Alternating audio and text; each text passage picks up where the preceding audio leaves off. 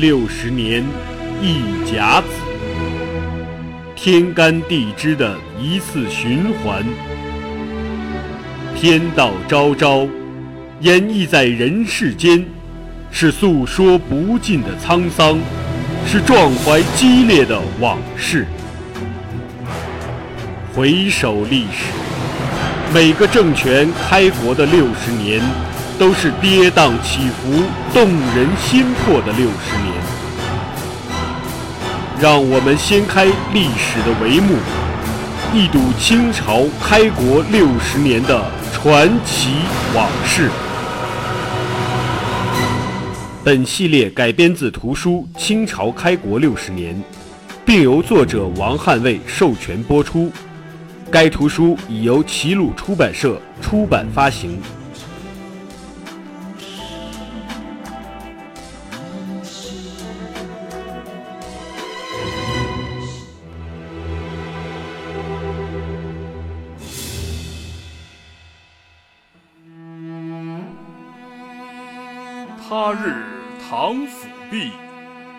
安得其死魄？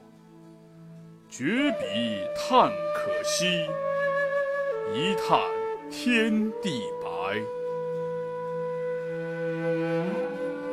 熊廷弼二次复辽，与巡抚王化贞那真是打成一片，当然是打架的打。上次我也说了，这回熊廷弼真的收敛很多，脾气没上次那么大。但是王化贞像弹簧。雄弱，他就强。再加上自己老师任内阁首辅，有这么个硬靠山，更不把熊廷弼放在眼里。而且客观的说呀，熊廷弼三方布置策，耗时长，花费银两、人力、物力，也都是天文数字。而明朝在辽东是一败再败，财政吃力。真是内忧外患叠加。这时候，王化贞说他能一举荡平，花费没那么大，见效快。你要是朝臣，支持谁呀？是吧？呃，更别提熊廷弼这人缘了。所以，他注定就成功不了。咱们简单回顾一下熊廷弼的处境。辽沈战败后，剩余了六万兵力。全在王化贞手里。熊廷弼身处山海关，也就只有他带来的五千人马。首府叶向高面对他俩不和，面上积极调停和稀泥，暗里偏袒王化贞。兵部尚书张鹤鸣铁了心跟熊廷弼过不去，所请皆不允。他这兵部尚书啊，不是为了朝廷干。而是为了跟熊廷弼对着干，使得他提出的三方布置策名存实亡。熊廷弼说：“我不干了，专用巡抚吧。”朝廷说：“那不行，你俩要搞好团结，那就搞吧。你王化贞打算一举荡平，让我策应，那我就去，该出关我就出关。可是你除了昙花一现的镇江大捷之后，再无进取。”我陪你溜了几回弯了，瞎转悠五六次，我这老脸都让你丢尽了，大明朝都被敌人耻笑了。这经略呀，本来是巡抚的上司，现在成了王化贞王巡抚的打工仔了。而且王化贞呀，联合朝中诸位大臣合伙欺负熊廷弼，他一次次出兵，无功而返。其实就是给朝廷做姿态，加上嘴能说会道，写材料上折子，又是一把好手，就把实干脾气直的熊廷弼给玩弄于股掌之间。朝廷大臣也纷纷支持王化贞了，于天启二年正月展开廷议，讨论京府去留问题。结果在兵部尚书张鹤鸣的支持下。呈上了廷议结果，罢免熊廷弼，由王化贞全权负责，赐尚方宝剑。天启皇帝一看不准，再议。可还没来得及再议呢。正月十八，努尔哈赤带领十万铁骑席卷而来。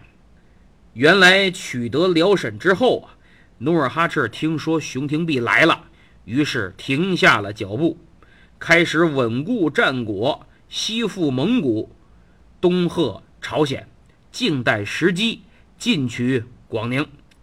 后来京府不和，闹得沸沸扬扬。努尔哈赤才知道，哦，原来熊廷弼虽然来了，但说了不算。于是他率军奔着广宁就来了。军情紧急，廷议取消。天启皇帝赶紧派人分别告诫二人，功罪一体，协力抗敌。但事实证明，王化贞是个合格的政客，玩心眼儿、拉关系、琢磨人、写材料，玩虚的。是把好手，但干实事儿、动真格的真不行，不是一般的不行，是真不行。其实去年十月辽河封洞，就有传言说金军要来犯。上次我也讲了，熊廷弼迫于压力出山海关进驻右屯卫，并做了如下部署：重兵防守广宁。命广宁总兵刘渠以两万人守镇武，原辽总兵齐秉忠一万人守吕阳，副总兵罗一贯带三千人守西平堡，并下达死命令说：敌人越过镇武一步，守将不分文武，一律杀无赦。如果敌人到广宁了，镇武、吕阳不出兵夹击敌军，也杀无赦。若敌人进攻右屯卫、西平、镇武、吕阳三路援兵不及时赶到，杀无赦。这就是熊廷弼内护广宁、外扼镇武、吕阳的战略部署。这道防线布的可以说轻重得当，呼应及时。就兵力而言，王化贞手握十四万，熊廷弼只有五千，努尔哈赤十万。如果指挥得当，凭借火器优势，还是有胜算的。起码让熊廷弼指挥也行啊。但敌兵将至，王化贞又逞能，煞有介事的在三岔河又布了一道防线。早在熊廷弼到任之前，就跟王化贞说这么做没戏，徒耗兵力。事实证明，熊经略是对的。正月二十，努尔哈赤大军一到，三岔河这第一道防线当天击破，像点心一样就被努尔哈赤给解决了。随后，大军第二天直指第二道防线的西平堡。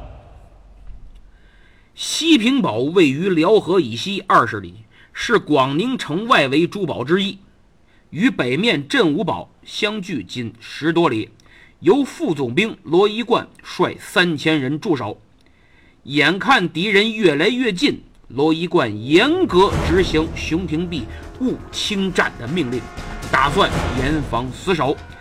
可他手下的参将黑云鹤不听，非要请命出击。立功心切，太勇敢了，也不是好事。结果他偷偷带着五百人出战，再也没回来。第二天卯时。也就是早上五点到七点的时候，天还没亮，金军就开始攻城。罗一贯站在城头，指挥若定，凭借火器优势击伤八旗军无数。战斗一直打到晚上，敌人还在打算架云梯攻城，都被明军击退了。第二天早上，也就是二十二日拂晓，金军清点人数。发现一个小小的西平堡，守军不到三千，居然杀伤我金军多达六千多人。努尔哈赤此时气儿不打一处来。这时候李永芳过来说，他与罗一贯相识已久，看看能不能劝降。努尔哈赤说：“行啊，那最好，你快去吧。”结果李永芳被罗一贯一顿臭骂，灰头土脸的回来了。努尔哈赤都气炸了肺了，但是也无可奈何呀。转念一想，小小个三千人的西平堡留着也无关痛痒，暂且放他一马，去镇武碰碰运气。于是引军撤围，直奔镇武堡而去。广宁城里的王化贞得知西平堡被围啊，反应还算快，赶紧派心腹爱将游击孙德公和祖大寿率广宁守军五万与镇守吕阳的总兵齐秉忠会合，一同赶赴西平堡救援。与此同时，熊廷弼也派人向镇武总兵刘渠传令，督促率军出战。三路大军会合之后，直奔西平堡方向赶来救援。没想到一月二十二日，在平阳桥就和攻打镇武的金军遭遇了。努尔哈赤最擅长围点打援，所以这场遭遇战早已在他意料之中。只是他没想到明军的战斗力还是非常强的。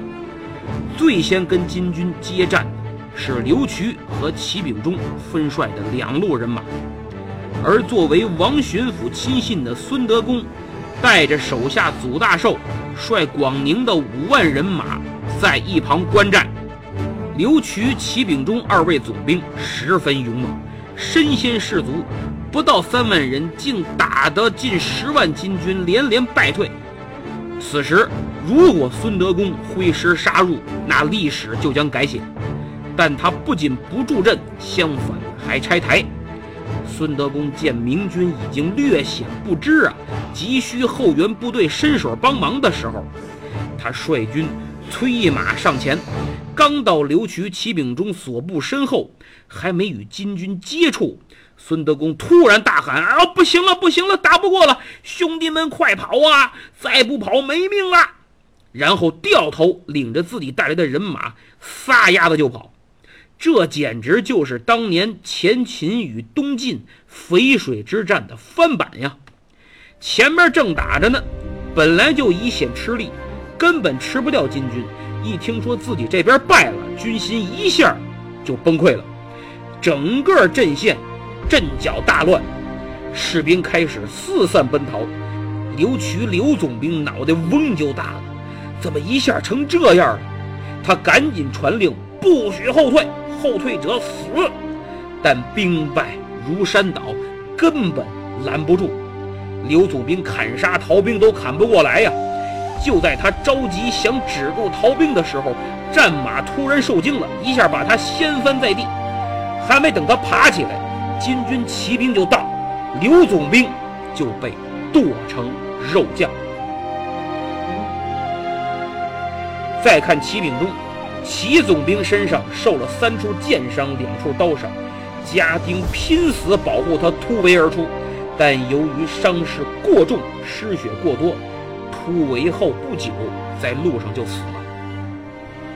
说到这儿，大家都明白了，这王化贞的心腹爱将孙德公叛变了。原来之前王化贞打算劝降李永芳，就派这孙德公去执行秘密任务，没想到策反不成，反倒被李永芳策反了。回来跟王化贞说，李永芳愿意投降。然后一直潜伏在王化贞身边当卧底，你说这王化贞干嘛呢？身边自己的心腹都成了定时炸弹了，自己浑然不知，还美滋滋的跟熊廷弼撸胳膊挽袖子对着干。广宁有这么个内战内行、外战外行的巡抚，焉能不丢啊？孙德公叛变了，可跟他一同前来的祖大寿没有叛变。突如其来的变故让祖大寿不知所措，再找孙德公，场面太乱，找不着了。孙德公早跑了，没办法，他收拢一部分败兵，逃往了觉华岛。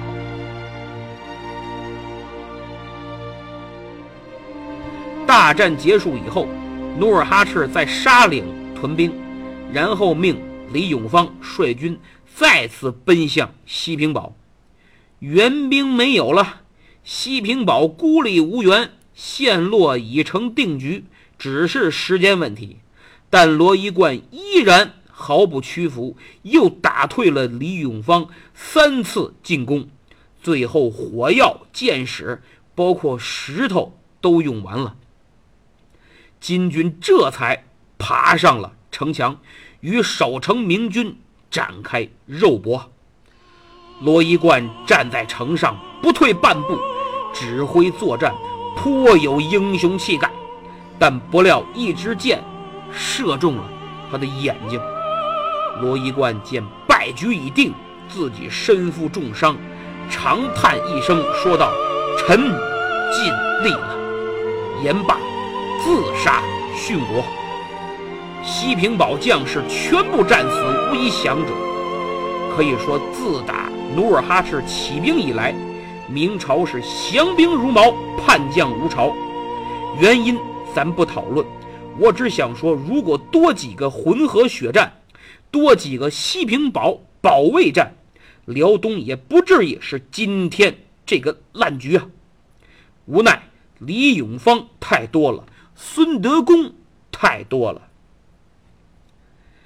这孙德公从前线一路跑，逃回广宁，进了城就派兵把守城门，封锁府库，同时大肆宣传说前方已败，努尔哈赤很快就会打到广宁，城中百姓赶紧剃发迎接呀，归降大金，否则会有屠城之祸。这一下广宁城就乱了，军民纷纷逃跑，城门那拦都拦不住。然后，孙德公打算活捉王化贞，连同广宁城一起作为自己降金的投名状。此时，王化贞在巡抚衙门里边处理公文呢。外面这么大事儿，这家伙一点不知道。参将江朝栋破门而入，王化贞一声怒喝：“干嘛呢？这么慌张，成何体统？”江朝栋都快哭了，心想：这都火烧眉毛了，命都没了，还管体统？大人，快跟我走吧！再不走，来不及了。孙德公投降了，现在把城都给接管了，还打算抓您，连城一起献给努尔哈赤呢。城里人都跑干净了。王化贞一听，嗡，脑袋得有十个那么大，然后哆哆嗦嗦，不知所措，精神都要崩溃了。江朝栋连拖带拽，你赶紧走吧！您给我出来一瞧，连马都没了。江朝栋把自己的马给了王化贞，又找了两峰骆驼，驮着重要的文书印信。一路上，江朝栋护送着，还砍杀了几个孙德公派来的乱兵，这才逃出城，捡回一条命。巡按方振如在监军牛维耀、参议邢慎言的护送下，也逃出了。广宁城，这时候熊廷弼已经离开了右屯卫，到达吕阳附近，与从广宁逃出来的邢慎言相遇了。得知西平失守，刘渠、齐秉忠战死，广宁已被叛将孙德公控制，熊廷弼也懵了，他的部署完全被打破了，下一步怎么办？他本想去坚守广宁，但看了看自己可怜的这点五千人马，够干嘛的？挡得住金军吗？正在他左右为难之时，王化贞来了，一见熊廷弼是放声大哭啊，跟受了多大委屈似的。看他这熊样，熊廷弼笑了，是冷笑。终于该我出口恶气了。他挖苦王化贞说道。您这率六万人一举荡平，光复辽阳，现在怎么成这样了？王化贞脸红的跟猴屁股似的。但是这时候，王化贞还建议说：“咱们收拾残兵，返回宁远固守，应该没问题。”熊廷弼此时啊，看见他就气儿不打一处来，心想：要不是你这个搅屎棍，何至于此？可能正是因为受了太多的气。受了太久的气，事到如今，他也不想给这个蠢货王化贞收拾残局，只希望给他料理后事，于是一口回绝了他的建议。守宁远，完了！要不是你轻敌乱战、浪战，也不会有今日惨败。现在兵城溃势，谁会为你拼力守城？当务之急就是掩护百姓入山海关，平关据守，除此别无他路。王化贞已经没有发言权，只能为熊廷弼侍从。于是，熊廷弼将这五千人交由王化贞殿后，一路收拢百姓往山海关撤退，一路烧毁粮草和房屋。当走到嵩山，被高邦佐追上了。这个高邦佐呀，是山西襄陵人，万历二十三年的进士，做过寿光知县，就这回遭灾的地方。天启元年任参政，分守广宁。这回他看到京府不和，矛盾很深，预料辽东必败，广宁必失，就以家中老母生病为由，向朝廷啊请假。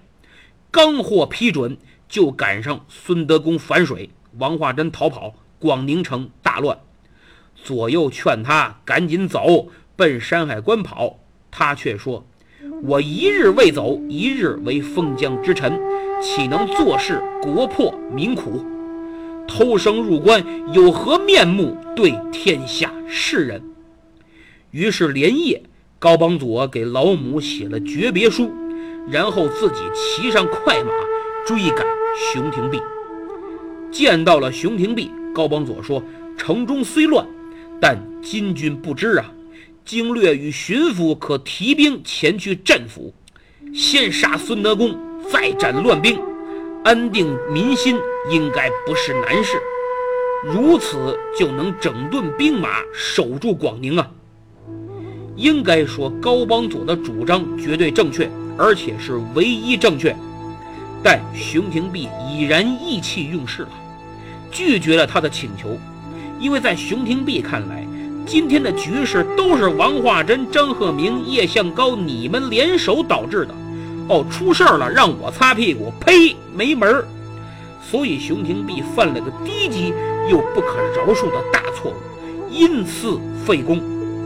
在本已错误的道路上，该由他掌握方向的时候，却继续向错误的方向加速前进，并没有转向。高邦佐见熊廷弼、王化贞远去，仰天长叹，看了看身边的两名家童高勇、高厚。高邦佐从怀中掏出这封诀别书，给了二人，说：“汝等回去禀告太夫人吧，就说我与辽东共存亡。”于是高邦佐向西拜了朝廷。又拜了家乡老母，自缢而死。两名家童是伏地痛哭啊。高勇对高厚说：“你回去禀报吧，我要去伺候大人。”说完，也追随高大人自缢而死。朝廷得知后，赐高邦佐祭葬，赠光禄卿、太仆卿，谥号终结。世袭锦衣卫百户，还在玄武门外建祠，与前面咱说的张全、何廷魁一同接受祭奠。如果此时熊廷弼收拢残兵，杀回广宁，把作乱士兵首恶处置了，力斩孙德公，再向城中军民重申大义，严明纪律。正如高邦佐所言，夺回广宁，稳住阵线，是毫无悬念的。此时努尔哈赤也没有继续推进，因为不知广宁虚实。但熊经略受了太久的气，压抑了太久，自己的熊脾气这回爆发了，宁远不守了，在明军主力尚存的情况下，放弃了所有据点。把辽东几十万军民全部撤回关内。熊大人没意识到，他做了无数敌人、无数汉奸和叛徒想做却做不到的事儿，那就是整个辽东拱手给了努尔哈赤。此令一下，关外军民弃广宁城而逃啊！千里沃野，顷刻便废墟一片。而王化贞一直笼络的蒙古兵，也来趁机抢掠，加上逃兵自己哄抢，使广宁城的百姓犹如到了人间地狱一般呀！壮丁及年轻女子被掳走，反抗就杀。于是道路上就有许多被遗弃的老幼妇孺在路旁哀嚎，死尸遍地。可叹辽东百姓没有死于金军铁蹄，反倒死于蒙古兵和明朝逃兵之手，真是可悲啊！广宁丢了，河西诸城尽空。数十万百姓逃到山海关前，蓟辽总督王向前不敢开门，使得关外哭声骂声震动山谷。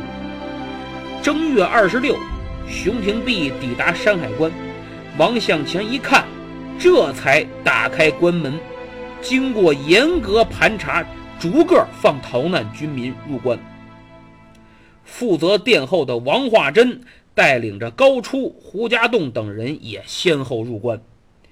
巡抚逃跑，明军南撤，孙德公轻松占领了广宁。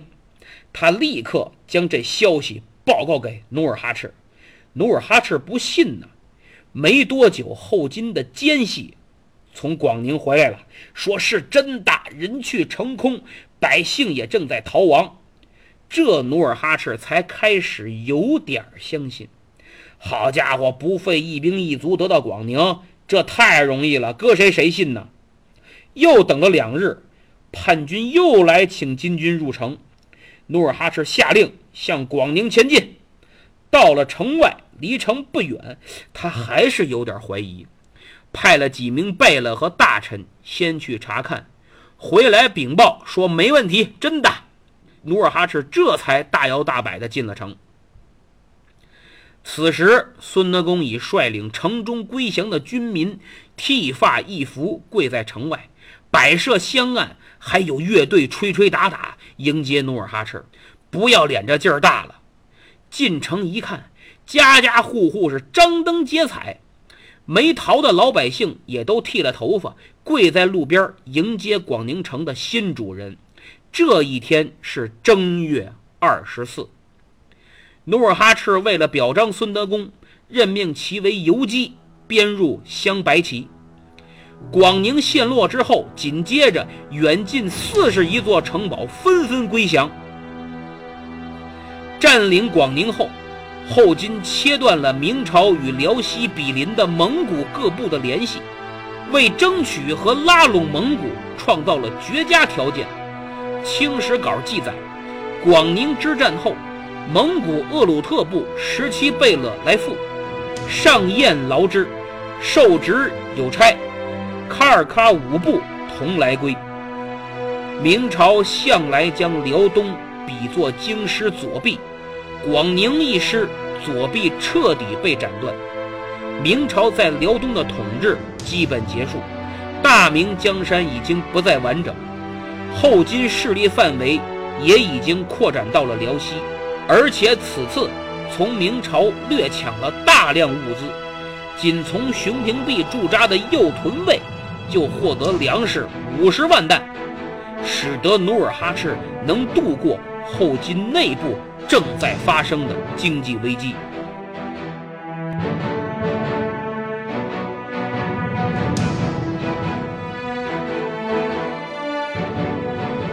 那么，广宁一败，明朝如何应对？熊廷弼、王化贞又命运如何呢？咱们下次再说。